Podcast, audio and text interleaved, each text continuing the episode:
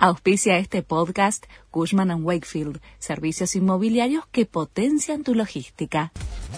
La Nación presenta los títulos del lunes 24 de octubre de 2022. Otra baja en el gabinete de Alberto Fernández. Jorge Ferraresi deja el Ministerio de Desarrollo Territorial. Desde el primero de noviembre volverá a Avellaneda para ejercer como intendente e intentar la reelección el año próximo. Su reemplazante será Santiago Maggiotti, actual secretario de Vivienda. Su salida se suma a la de los ministros de Desarrollo Social, Mujeres y Trabajo. Un artículo del presupuesto 2023 beneficiará a 130.000 camioneros fue incluido en el texto que salió de comisiones y va a ser debatido en diputados.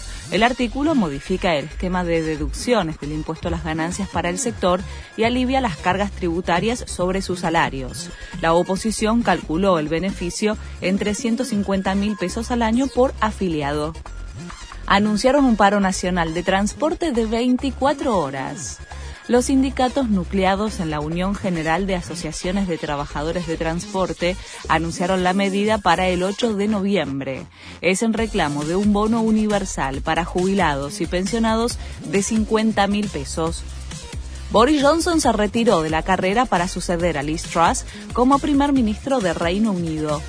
El ex premier no logró los apoyos conservadores necesarios y le despeja el camino a Rishi Sunak. Según cálculos de los medios británicos, el ex ministro de Economía cuenta con cerca de 180 apoyos y podría ser elegido primer ministro hoy mismo. Boca campeón de la liga.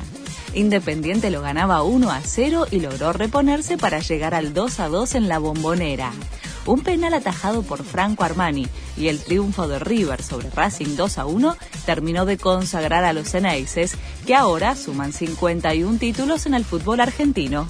Este fue el resumen de Noticias de la Nación.